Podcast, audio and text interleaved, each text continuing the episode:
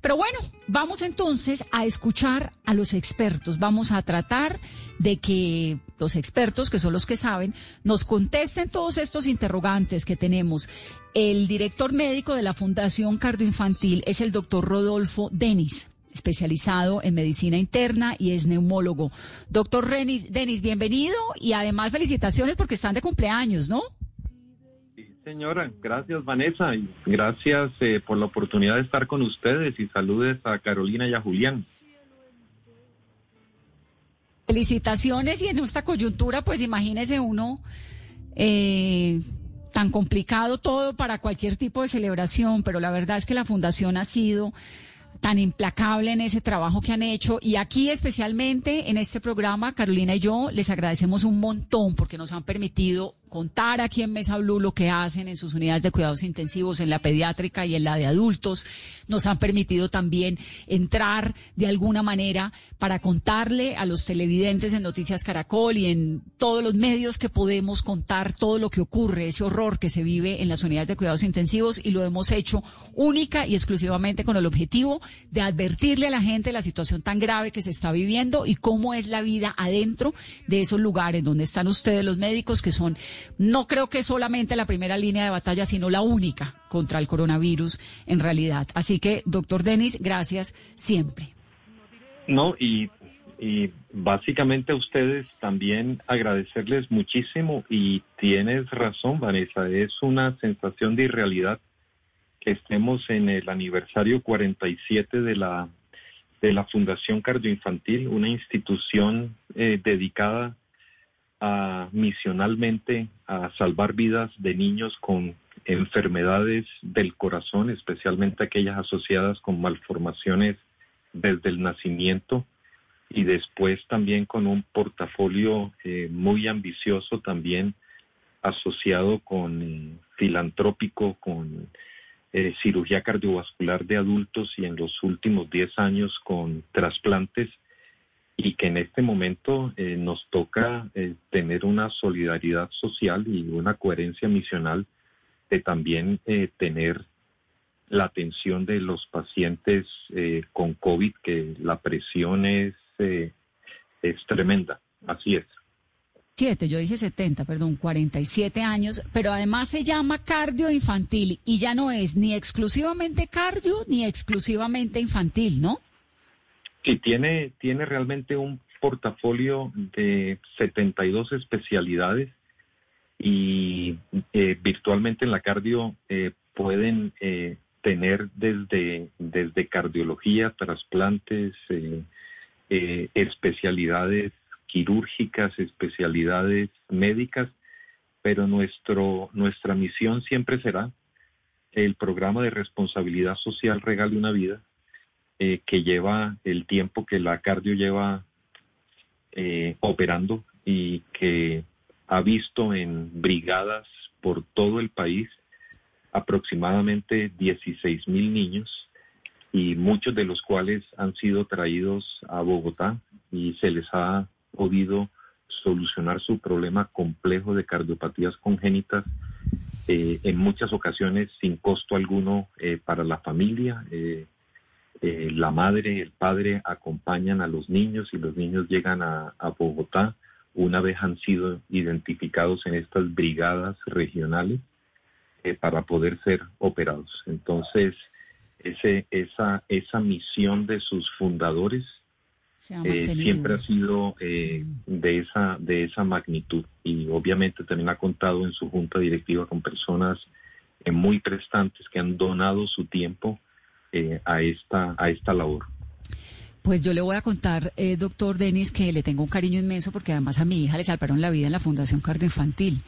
Eso no, no lo había contado, pero tengo una hija que tuvo una situación muy complicada, muy complicada de riñón y bueno, caí en manos de un par de médicos, de la nefróloga y de un urólogo maravillosos, de la doctora González y el doctor Malo, que me sacaron adelante la vida. Así que mi corazón, pues, es totalmente de la Fundación Infantil. Quiero aprovechar su presencia en este programa y este aniversario para preguntarle qué han encontrado ustedes, doctor, desde cuando arrancó esta pandemia en marzo hasta ahora del impacto que tiene el coronavirus en los niños? Bueno, la buena, la, eh, la buena noticia es que aunque el número de personas afectadas en las edades de 0 a 9 años es la menor de todos los contagiados y va aumentando progresivamente hacia los 30, 39 años y luego va disminuyendo. Eh, no solamente el contagio en esas primeras dos décadas de la vida es el menor de todas las décadas, sino que eh, afortunadamente la mortalidad es la menor también en esas dos décadas de la vida, de los 0 a 9 y los 10 a 19.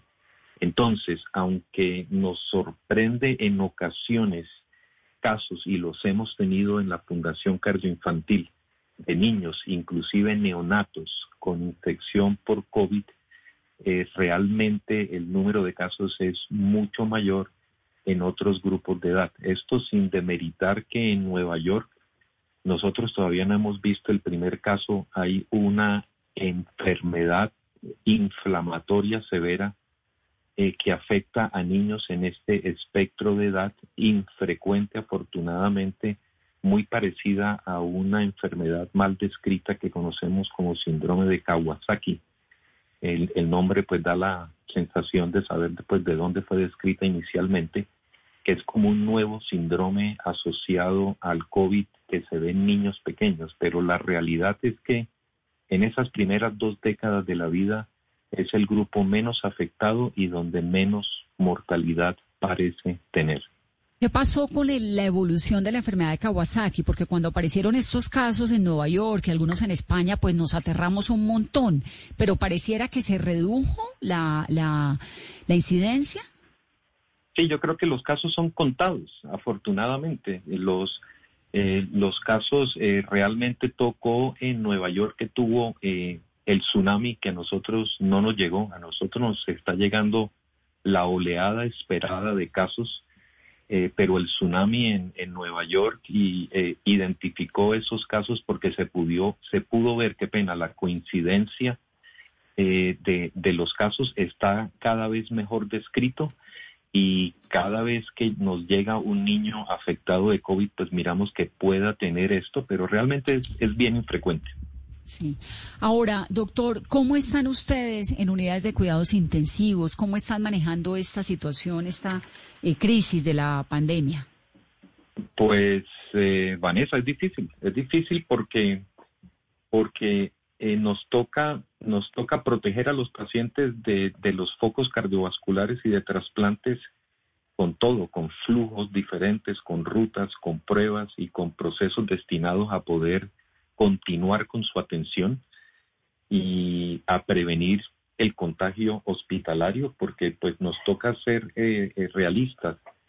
se ha visto en muchos países y en Estados Unidos que los pacientes con estas, eh, con enfermedades crónicas sensibles al paso del tiempo, pues se pueden ir deteriorando, se pueden ir exacerbando y desafortunadamente se pueden ir muriendo. Y, nos llegan pacientes severamente afectados a urgencias que por miedo a llegar eh, eh, y, estar en el hospital no lo hacen a tiempo. Entonces nos toca lidiar con esa pandemia también eh, de, las enfermedades crónicas cardiovasculares descompensadas y la necesidad de cirugías y a la vez pues responder con solidaridad a, una contingencia nacional y mundial del COVID con camas de hospitalización y de UCI. En estos momentos tenemos 43 de nuestras camas de cuidado intensivo eh, apropiadas para UCI.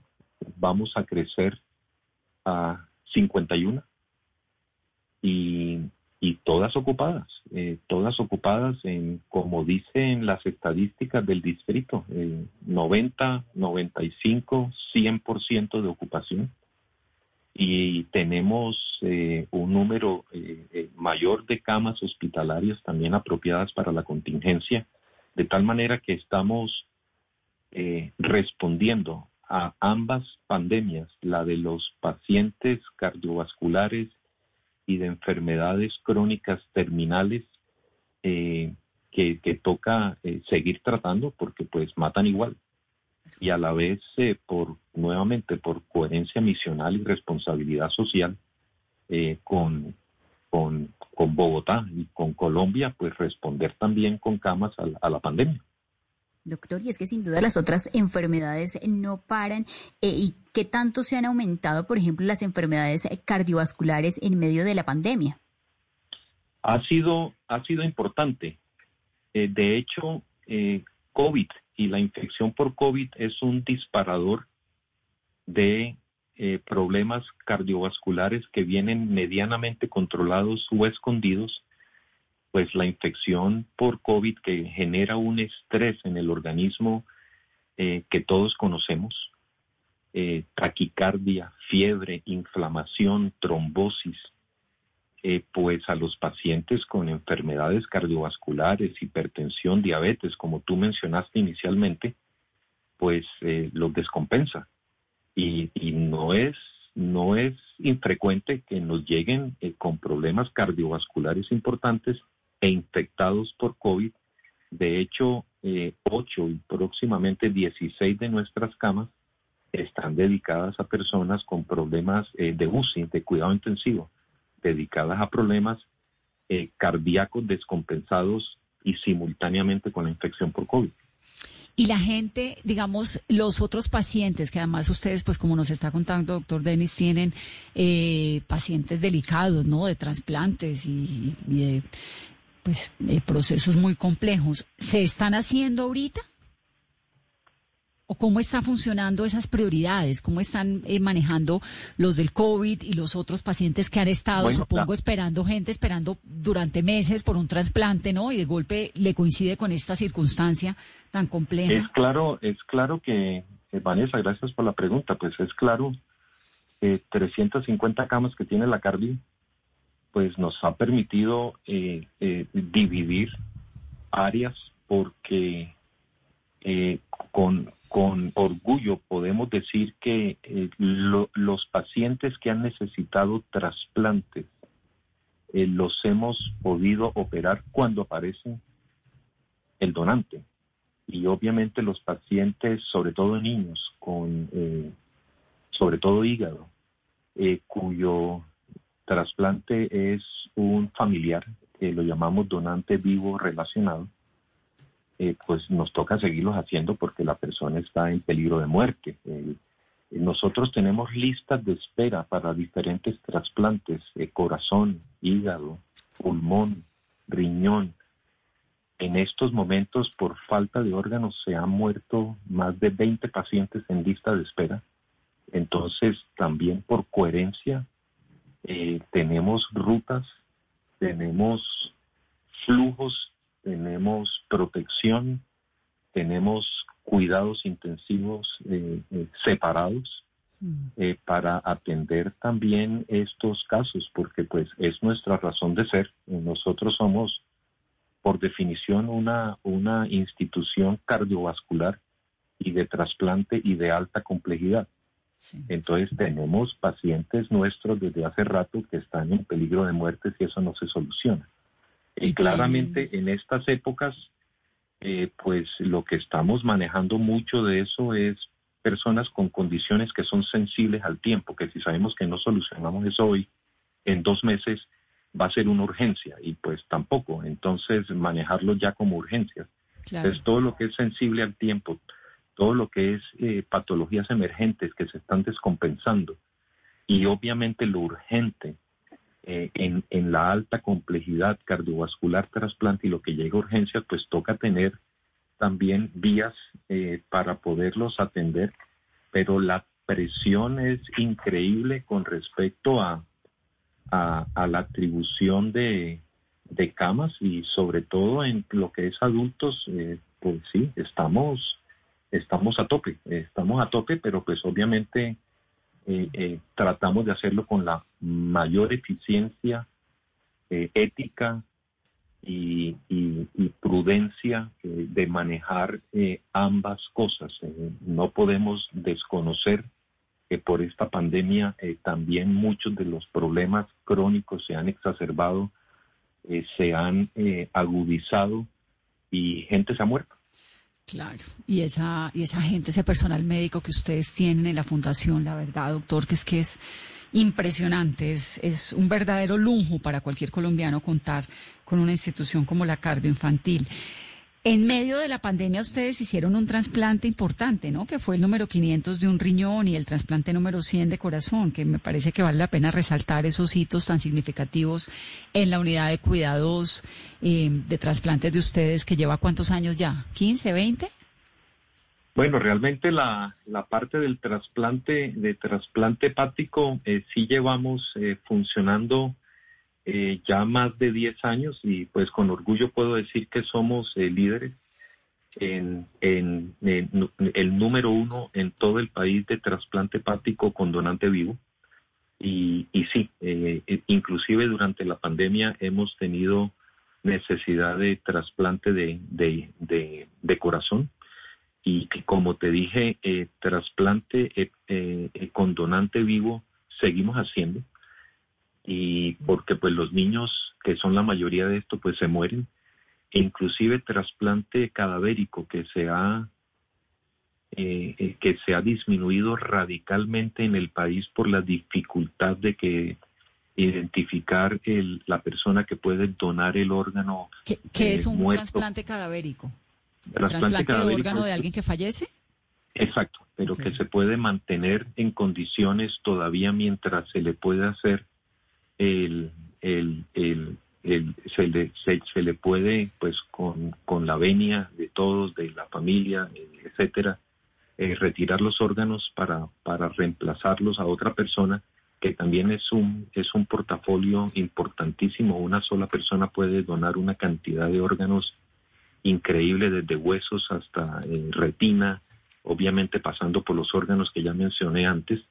Eh, se ha complicado muchísimo porque Entende, entenderás que adicionalmente necesitamos hacerle prueba COVID al, donante eh, que está pues con muerte, usualmente es muerte cerebral, eh, antes de proceder con los órganos. Eh, cada vez eso es más eficiente, pero todavía es, es muy difícil y requiere de una coordinación increíble a nivel nacional para poder hacerlo y se ha disminuido dramáticamente en estos últimos cuatro meses por la pandemia. Mm. Pues doctor, me encanta tenerlo, me da mucho gusto escucharlo.